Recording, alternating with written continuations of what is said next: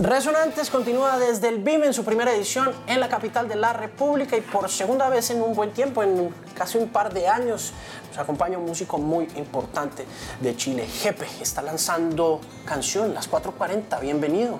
Hey, muchas gracias. Sí, pues aquí estamos por fin eh, de, de real, ¿no? A través de una pantalla, así que todo bien.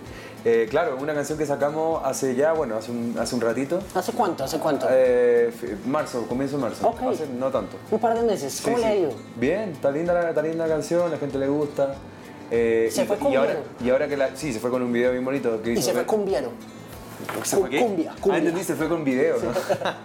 Eh, sí, sí, medio cumbiero y patracito, sí, ¿no? Bien, bien lentito. Y que esta entrete, es la primera cumbia que hago en realidad. Sí, ¿por qué? ¿Por qué no había hecho cumbia antes? Porque no había tenido el valor suficiente, no había encontrado la canción adecuada, etc. No, no, no, el, tiempo, el viento corría en otra dirección. ¿Para dónde estaba ese viento? ¿Dónde estaba? Eh, estábamos, yo, yo estaba más eh, en la canción pop así. O sea, siempre he tenido cosas del folclore, ¿no? Siempre Claro. he tenido cosas, un sonido latinoamericano, pero, pero quizás estaba más metido en la cosa. Eh, a ver, no sé, reggae, reggae un poco, un poco Ok. reggae urbano, esa, esa- cosa he usado mucho. Y la música andina también. Y la cumbia se me hacía que no tenía suficiente. O sea, no tenía la canción adecuada, eso es. Más que el viento y que la cacha de espada. sí, más que cualquier otra cosa, Sí. no tenía la letra quizá. La pronto. letra, la onda, claro, porque las 4.40 habla un poco de esa hora. ter- mucha gente dice que es bien terrible, una hora en que estás ahí como que los demonios se desatan y como que te, te confundes mucho. Y bueno, está bien cantar una cumbia con esa letra, ¿cachai? Como Esas bien- son, esas son las 4 y 40 de la mañana. Tal cual. Sí. Sí, de las 4.40 de la tarde todo bien. Sí, esa, es, esa es una hora mejor. Sí, sí, Esa sí, es sí, una hora sí. más sencilla. Estuve en México, ¿no? Yo estuve en México hace un rato. Vamos de vez en cuando. Pero, pero estuvo ahorita en, en festival o no? Estuve, sí, el Vive Latino. Compartí con compatriota con este man. Lo, lo conocerán de acá, eh, tremendo él. Y, o sea, digo, hicimos algunas colaboraciones. Tocamos en el Vive Latino, tocamos en el Tecate para el Norte, que es en Monterrey. O sea, el Vive Latino es en, de- en CDMX, en Ciudad de México. Y el Tecate es en Monterrey. Así que sí, estuvo lindo. Y estuvimos componiendo con gente, qué sé yo, lo, lo de siempre. Mucha gente, O sea, ¿no? no sé si lo de siempre, pero lo que empezamos a hacer ahora último. Que si mucha gente, sí, pues. O sea, lo que pasa que también en Chile nosotros eh, recién, hace unos meses, empezaron a liberar los conciertos en términos del aforo total de los lugares. Por lo tanto, si hacíamos un concierto, hasta hace unos meses atrás, no podía entrar la totalidad del, del, del- del aforo, ¿no? Eh, pero en cambio en México no era así. O sea, Vive Latino es un, es un festival multitu- multitudinario. Hay, qué sé yo, 120 mil personas que van. Pues me Eh, contaron que lo vieron como 50 mil personas allá. una cosa así, claro. Un gentío. Un gentío. tiene fans, tiene muchos fans. Uno que otro, sí. Igual me quieren y, y hemos hecho hartas cosas allá. Tenemos un trabajo ya bastante largo eh, hecho allá. Eh, inclusive he ido a componer con personas allá que, que eso no lo había hecho yo antes. Yo sé que no es, ninguna novedad para los artistas, pero para mí fue bien bonito estable, o sea, además de ir a, un, ir a un lugar constantemente como en México, que vamos a tocar, qué sé yo, dos veces al año, una cosa así, o tres veces al año, empezar a componer con gente allá también es bonito. Y encontrarse con gente allá, porque hoy por hoy Ciudad de México es una ciudad súper cosmopolita, por lo tanto, eh, en, el- en términos artísticos te encontráis con, qué sé yo, gringos, mm, puertorriqueños, eh, qué sé yo, colombianos, colombianas, etc. Así que eso es muy bonito. ¿Con quién trabajó allá? Este man que te, que te Sí. nombro, eh, ¿quién más está? Eh, Mauro Muñoz, Raquel Sofía, que es de Puerto Rico, eh, ¿quién más? Pambo, que es una compositora allá también. Eh, ah, lo que me acuerdo es, ah, conociendo Rusia, qué sé yo, que es de Argentina. Sé que hay una, una cosa bien multicultural, cosmopolita. Está buena esa ciudad, ¿Qué, o ese país también. qué cosas eh, lo, lo conectan con otros artistas para colaborar con ellos? Yo creo que lo- los artistas en general, y yo diría que Latinoamérica se, se ha dado mucho la colaboración, ¿no? O sea, creo que inclusive política y socialmente estamos mucho más, somos burbuja, cada país. Pero siento que los artistas en general, no sé, una colabora- colaboración, por ejemplo, de, bueno, inclusive yendo más lejos, Manu Chao, que hizo toda una carrera acá en, Colo- en Colombia, Sí. eh, que y- y- y- o sea, inventó un imaginario, ¿cachai? Como latinoamericano, él que es europeo inventó un, un imaginario que parte desde acá, pero que al mismo tiempo conecta Colombia con México, con Chile, con Bolivia, etcétera, Perú, etcétera, etcétera. Ese tipo de cosas se, dan de- se, se han dado de manera súper natural, o sea, los mismos Kaila, que estuvimos hablando fuera de micrófono y cámara. Claro. Eh, toda la música noventera, los atercios también, que, que un poco usaban un bolero, un bolero rock. que, que por ahí hicieron su cumbia también. No sé, ese tipo de cosas creo que. Y colaboraron con muchos Sí, artistas. como esa conexión entre lo folclórico. claro, la Andrea lo- Echeverry con el Gustavo Cerati en el, en el Unplugged, Sí, claro. en el plug de, de, los- de los Soda Stereo, etcétera, como que la colaboración es algo súper natural eh, para los artistas. Por lo tanto, la colaboración sigue siendo natural, en- no solo en grabando canciones, sino que también componiéndolas. Eh, por lo tanto, es lindo. Sí. Es linda esa hermandad latinoamericana que hay. Mm. Menciona, Más allá del idioma, inclusive. menciona política y sociedad. ¿Le interesa ese tema? Yo creo que es inevitable, o sea, eh, súper... Ahora más que nunca, ¿no? O- o- Yo creo que siempre ha sido, o sea, latinoamericano, la- Latinoamérica siempre ha sido un... Eh, Chile, ¿no? Chile. Sí, ha tenido un despertar ahí bien interesante, bueno, y un montón de complicaciones en el camino, pero siento yo que Latinoamérica siempre ha sido un, un continente, una cultura así bien revuelta por muchas cosas, ¿no? Sí, claro. ¿Cómo están en Chile? Eh, hay una situación que, por un lado, que hubo un despertar, ¿no? Un- Una, una, una, eh, el 2019 hubo un estallido social que se le llamó, que, que de alguna manera vino a... Y eso se propagó, ¿no? Eso aquí. hasta el día de hoy. Ah, se propagó para acá, Sí, claro, para un montón de la, para toda Latinoamérica, sí. pues. Creo yo que la, la nueva generación, digamos, la generación que nació sin dictadura en Chile, eh, nació con un, o, o se, o se educó con una libertad mucho mayor, con, un- con una cosa, con un espíritu mucho más abierto. Y eso eh, hizo que, digamos, este, el 18, 18 de octubre del 2019 la gente se manifestara de una manera bien explosiva igual, sin mucho orden, sin mucha... eh, no, ha sido una cosa bien espontánea, eso. Sí, Simplemente sí, la palabra. no- no fue muy estratégico, claro, sino No simplemente- fue estratégico. Y, y, bueno, por supuesto que una fue una situación muy compleja, pero ese despertar fue muy bello porque hubo una generación que arrastró a las generaciones pasadas al decir un montón, al, al mostrar un descontento, ¿cachai? Una nueva manera de mirar en la realidad del país. Y eso finalmente desembocó eh, en la posibilidad de una nueva constitución, en la posibilidad de un gobierno también bastante joven y bueno, eso. ¿Lo inspiró en algún momento ese estallido para hacer música? era inevitable. Es como, como que para mí ese estallido social fue como la pandemia. Y- Es ineludible, inevitable. O sea, lo tenías en tu cabeza todo el tiempo, lo sigo teniendo. Y yo creo que la mayoría de los chilenos y las chilenas lo tenemos así. Eh, ese estallido social nos va. es como un terremoto, ¿sí? ¿cachai? Sí. Eh, como te digo, son cosas, es un proceso muy complejo que para mí tiene cosis- cosas bellísimas. Como te digo, como les digo, esa nueva generación que, que digo, eh, diga- eh, mostró, eh, llevó a la otra a mostrar un descontento y una nueva posibilidad un nuevo Chile. Eso es muy bello, por lo tanto era ineludible. Por supuesto que salieron canciones al respecto, por supuesto que todo el mundo era, estaba en eso, ¿cachai? O sea, todo el mundo estaba, de, to- todas las generaciones estaban hablando, los más grandes, lo que se hablaba cuando uno se reunía con su familia era principalmente eso, ¿cachai? Sí. Todo el mundo tenía su punto de vista, lo cual para los chilenos es algo especial, porque en general nosotros eh, no hablamos mucho las cosas que nos pasan, somos personas un poco más introvertidas, sobre todo en términos políticos, pero a partir de ese momento creo que no tanto así, y nos abrimos mucho más a discutir las cosas. Pensaría uno que no, teniendo en cuenta la historia y la tradición que hay detrás del pueblo chileno, o por lo menos que hemos visto nosotros del pueblo chileno como esta gran población que se manifiesta y que a pesar de la dictadura ha, ha sido tan resiliente con Sí, sí, sí. relación a temas políticos. Pensaría que conversan más el tema. Yo creo que todo latinoamericano ha tenido esa resiliencia, ¿no? Creo que desde Pero Chile México... en particular tiene algo, ¿no? Este tema, pues lo de Allende también, eh, el- la canción social como tal, es tan importante. Es un punto, ¿no? es un punto. Creo que Uruguay lo, lo tuvo también, canción política, ¿no? De los Claro. finales de los 60, principios de los 70. Eh, la- Argentina. eh, ignoro si acá hubo algo similar en la época. Yo Quizá. creo que sí tuvimos eh, eh, representantes, pero digamos que en términos de canción social, Claro, uno la- siempre piensa en Víctor. Jara, Sí, ¿no?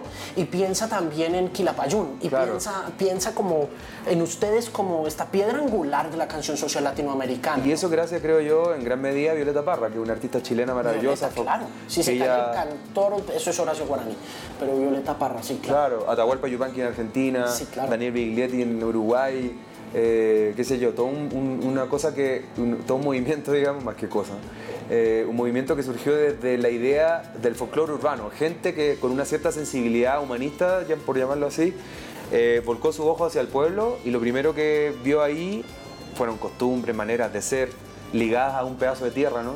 Claro. Pero también una música y una manifestación, bueno, una man- manifestación artística en parti- particular. Entonces ahí estuvo Violeta, entre otras personas, Margot Loyola, Gabriela Pizarro, que extrajeron eso de una manera muy respetuosa y horizontal y, sacaron el folclore y al mismo tiempo le, la dotaron a esa música o esa manera de ver el folclore, la dotaron de un mensaje actual para ese tiempo.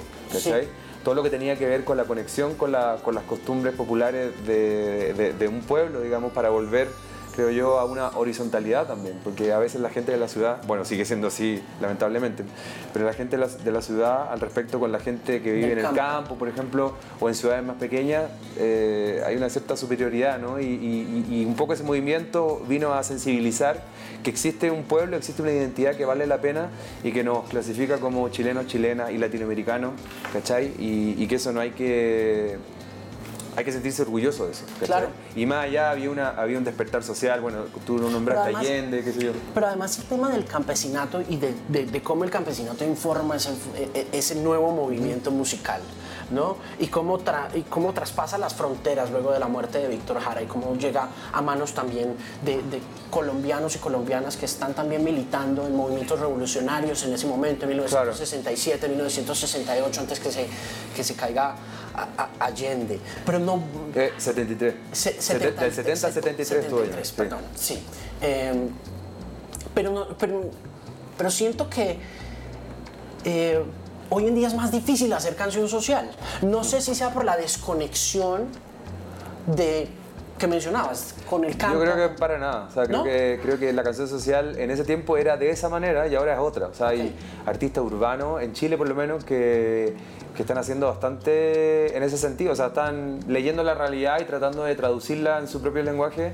Hay un personaje, un artista que se llama Pablo Chile que lo hace, eh, lo hace de una manera muy entretenida además, o sea, es súper pop, digamos, ¿no? Como, como lo hace, o sea, ocupa palabras, su vida es de una manera bastante llamativa, por simplificar el asunto, pero yo creo que sí lo hay en la música urbana, en el rap, el rap en los 90 o, a partir del finales 80 y los 90, yo diría que en Latinoamérica y, en el mundo en general se ha dedicado eh, a hablar la realidad, ¿cachai? Te guste o no te guste, cómo lo hacen, lo, han hecho, creo yo.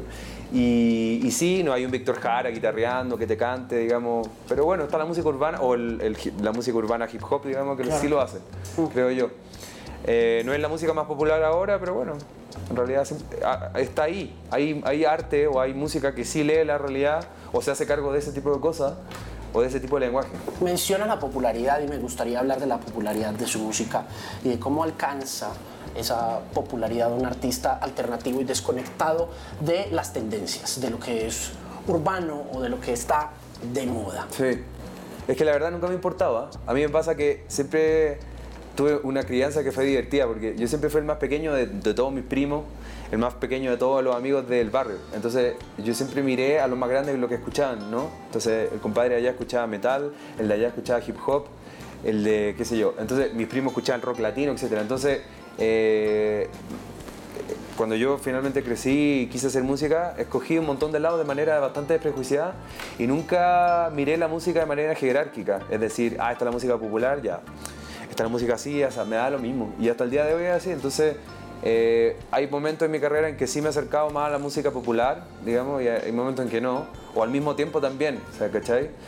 hay un disco que yo tengo que se llama Folklore Imaginario, que, que se trata sobre versiones de una artista folclórica mexicana, chilena, que se llama Margot Loyola Palacio, eh, que ella hizo una recopilación de folclore toda su vida. Entonces yo escogí algunas de esas canciones, las versioné en un disco que se llama Folklore Imaginario. Por lo tanto, eh, no digamos que esa es la música más popular del mundo, pero bueno, lo hice, me di un gusto, un gusto. Entonces eso creo yo que responde a mi manera, a mi manera de haberme criado, ¿no? Siempre mirando hacia afuera y, o a los más grandes y escogiendo acá, escogiendo allá. Y así he hecho una carrera de bastantes discos, o sea, tengo ocho discos más algunas otras colaboraciones con otras personas y lo paso súper bien y voy y vengo y no me hago problema con que la música popular sea así o asá, no sé. A mí me gusta eh, que la gente disfrute lo que hago y se entienda el mensaje que hay.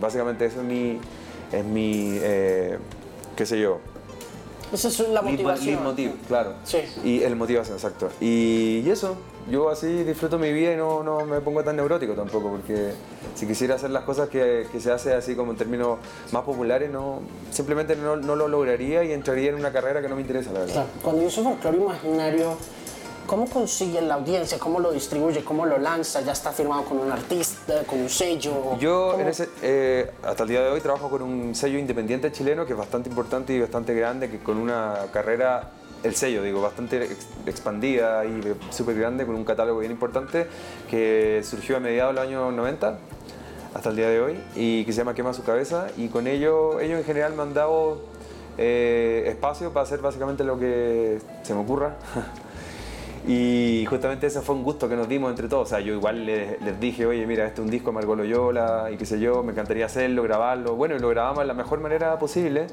y, lo distribuimos de la manera también de la mejor manera posible, por lo menos desde Chile. Y, y ha sido súper interesante porque creo yo que me preguntan mucho más sobre, por ese disco que por todo lo otro que he hecho, ¿cachai?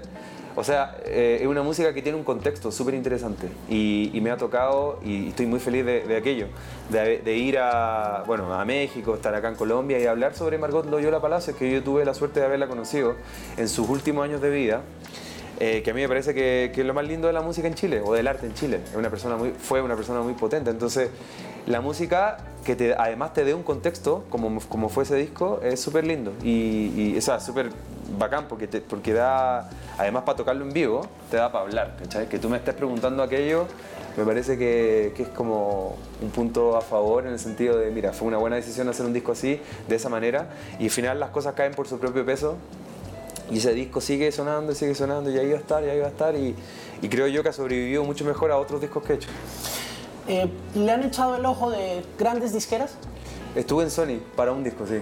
¿Y cómo le fue? Estuvo lindo, pero me tocó un tiempo muy complejo porque fue, partió la, la pandemia. entonces era, y, firmé con Sony México, ¿cachai? Entonces no pude viajar, estaba encerrado en, Santiago, en mi casa. Y, pero bueno, fue un lindo disco que me permitió conocer también a, un productor como Cachorro López, que es un productor argentino muy bacán. Eh, qué sé yo. Una conexión importante ahí. Súper buena. Hice una hice una... Cachorro hizo Julieta Venegas, ¿no? Julieta Venegas, eh, Natalia Lafourcade. Natalia Lafourcade. Eh, Vicentico. Y bueno, justamente hice una canción con Vicentico para ese disco. Eh, hice una canción con Natalia Lafourcade. Y justamente ese tipo de situaciones se dieron porque, bueno, por el nexo con Sony y toda la gente que empecé a conocer ahí. Pero bueno, volví a mi, a mi mundo independiente, que es junto a Quema Su Cabeza, y la verdad que estoy súper contento. ¿Le gusta? ¿Le gusta ser independiente?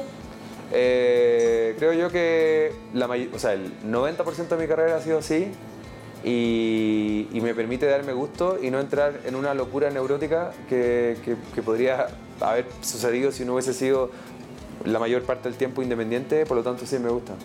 Y he hecho lindos discos, o sea, con una libertad bastante... Eh, eh, no sé, con mucha libertad y eso es un gusto. me, da mucho gusto que haya sido así desde el primer disco, que dije Pinto el año 2005, o sea, una eternidad atrás. Sí.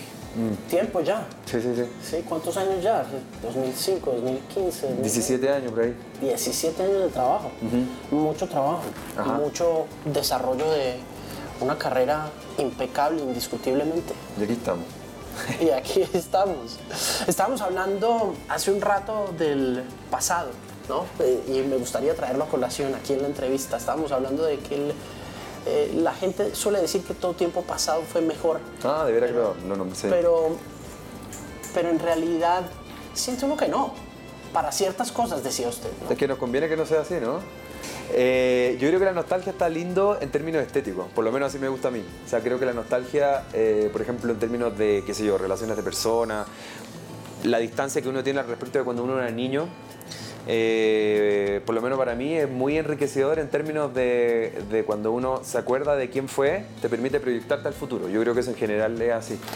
Te haya tocado una buena o una mala experiencia, ¿no? Porque de repente te tocó una mala infancia y eso eh, te permite, si es que puedes reconocer los elementos negativos que, estuvieron ahí, podéis de repente reconstruir tu presente y tu futuro ese, por eso, para cerrar esa idea, creo yo que la nostalgia sirve, creo yo, para ocuparla para el presente y para el futuro.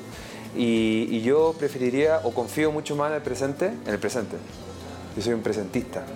Eh, eh, que es como el paso a paso, ¿no? Y, en general no me gusta eso de, conformarse, ¿no? Y me gusta que, el futuro tiene, o perdón, el presente tiene una cantidad infinita de posibilidades constantemente. O sea, si tú me preguntáis algo y yo te respondo A, y tú me preguntas eso mismo, te respondo B, son caminos distintos que te, te va a llevar luego a hacer otra pregunta muy distinta, ¿cachai? Entonces esa, la- las posibilidades a mí me encantan y, y así siempre lo he, de esa manera he trabajado siempre, o sea, el di- en mi primer disco lo podría haber grabado de infinitas maneras distintas en ese tiempo y lo podría seguir grabando de manera distinta constantemente. Hay como un work in progress constantemente y eso, eso es lo que a mí me interesa tanto en términos como laborales y estéticos, a, en términos personales y qué sé yo. ¿cachai? Tiene dos números tatuados, el Sí. 3 y el 5. ¿Por qué? Está, en, esa, en esa época, año 2010, estaba, eh, bueno, sigo, sigo ocupando ese tipo de cosas, eh, trabajando de manera súper intuitiva, ¿no? Entonces yo, yo sentía, y sigo sintiendo to- todavía, que el 3, el 5, el 7, los números indivisibles, ¿no? Que son solo múltiplos de sí mismos, son, los números primos, perdón, son eh, especies de señales eh, que siempre han estado en mi vida, ¿no? La casa mía era el 35, de la calle Yico, en San Miguel. Después yo siempre fue el 35 de la lista, menos de mi, de mi curso, menos cuando se fue un, un amigo, fuera, un compañero fuera y después volvió, pasé a ser el 34, luego cuando volvió pasé a ser el, ser el 35. Entonces el 3, 5 y 7 siempre me, me- me- me llevaban a, me llevaban a algún lado, como que yo soy más bien humanista en términos de, de que me gustan las ciencias sociales, la literatura, etc. En, en- en ese sentido, la, la matemática para mí un completo desierto, no entiendo nada, pero al mismo tiempo me llama mucho la atención los, sign- los signos, ¿no? Y los números, por supuesto, lo son. Y, y- y son para mí como unas señales mágicas de algo. Eh, entonces, intuitivamente, esos números me han seguido, yo sigo esos números y terminé tatuándomelos ahí por mero arrebato, pero yo sé que son algo. ¿Es supersticioso? No, y sí, al mismo tiempo. No creo en nada, creo en todo, sí. ¿Tú? Hay cosas a las que. No sé, a Es que ratos. esa pregunta siempre la hace la gente que, que, que, que es supersticiosa, No ¿no? lo digo por- porque mencionó la magia. Sí. Entonces dije, ¿será que creen esas cosas? Comentar otro. La magia son posibilidades de ser, yo creo que así me lo tomo yo y, y por lo tanto sí creo en la magia. Sí, echan sí. cartas, por ejemplo. eh, eh, He hecho carta y me encanta, pero no entiendo nada y me encanta no entender. También hay una magia en eso. O sea, hay una. Me acuerdo que cuando fue el, el- el- la cosa de las Torres Gemelas 2001, el 11 de septiembre, yo una persona me estaba haciendo las cartas. ¿Ah, sí? Sí, y- y me dijo, oye, pasa, me... Estaba en el momento que yo le tenía que pagar una moneda mínima para él no quedarse con mi karma. Mira, mira. Entonces, y fue como así, la moneda y las torres. ¡Ay, mira, son las torres! No sé qué. Y ahí empezó a pasar eso. Entonces fue bien especial. Eh, y sí, sí, bueno, respondiendo a la, la pregunta, sí soy supersticioso y, y me encanta lo de las cartas, qué sé yo, pero no lo- yo no lo quiero aprender, digo, me gusta que otra Claro, persona lo que- haga. que- que- que le Siento echen que no el- tengo esa capacidad o tampoco, o todavía el interés en eso. Que le echen el cuento, pues, y que... Tal cual, Sí, tal sí, cual. sí, sí. ¿Cuántos años tenía cuando le cayeron las torres? 2001 tenía 19, septiembre, 20 años. ¿Y cu- y ¿Qué andaba haciendo? ¿Qué andaba haciendo? Estaba en la, en la biblioteca de la universidad. Sí, tenía 19, sí. 19 años estaba en la biblioteca Mm. de la universidad. ¿Qué va a hacer el resto del año? Tiene una canción que acaba de salir. ¿Tiene más cosas en camino? Por lo pronto, ya que se abrieron las posibilidades de tocar, en Chile estamos haciendo eso, tocando muchísimo, sobre todo en este tiempo. Eh, tengo un par de canciones más grabadas que tendrán su videoclip prontamente. Estoy pensando en un disco o haciendo un disco o buscando un disco. Eh, así que me imagino que grabaré ese disco. No sé si saldrá editado, me da la impresión de que no. Pero por lo menos estos dos, tres singles que ya tengo, voy a sacarlo y eso. Claro. Y sí- bueno, tocar en vivo y bueno, ¿no? Eso. ¿Sigue creyendo en los discos completos, Sí, como este cuerpo de trabajo? Creo en, creo en los discos porque son un concepto. No, no creo en los discos que son un champurreado, o sea, un- una seguidilla de singles, ¿cachai? Ok. O hay tres canciones y hay un relleno. No, me gustan los discos como concepto, porque es una sensación que te queda más grande, es como una película. Claro. Me encantan las series, pero prefiero las películas, porque Claro. es una sensación más larga. Es una Pues la gente está oyendo mucha canción. Sí. Y supongo que por Pero eso la también gente- lanza dos, tres canciones. Pero la gente escucha mucha canción, pero escucha mucha playlist también, o sea, Ok. un mood, ¿cachai? Un estado Claro, de ánimo. claro. Eso, eso es un disco para mí, un estado de ánimo, una, man- una idea que tiene un relato que se desarrolla y, y eso me interesa, hacer un disco playlist, ¿cachai? Pero que tenga una columna vertebral. ¿Y en este caso puntual existe ya No. la columna? No, No. todavía no sabe. Pero ahí va apareciendo, de a poquito voy eligiendo, o sea, eligiendo, van apareciendo o me voy encontrando con los elementos así que van con la vértebra, digamos. Sí. Eh, ¿Es optimista? Sí, ¿Sí? totalmente. ¿Cree que las Pero no cosas...? ingenuo tampoco. Ok. Porque soy latinoamericano, ¿no? Es como ser optimista en Latinoamérica es, hay que, tiene sus su matices, digamos. Es cierto, es cierto. Muchísima suerte con todo. Gracias por estar aquí en Resonantes y gracias por venir al Vime. Bacán, muchas gracias a ti Es por la un- entrevista. Es un gusto conocerlo. Igualmente. Jefe con nosotros en Resonantes en esta edición del Vime en Colombia.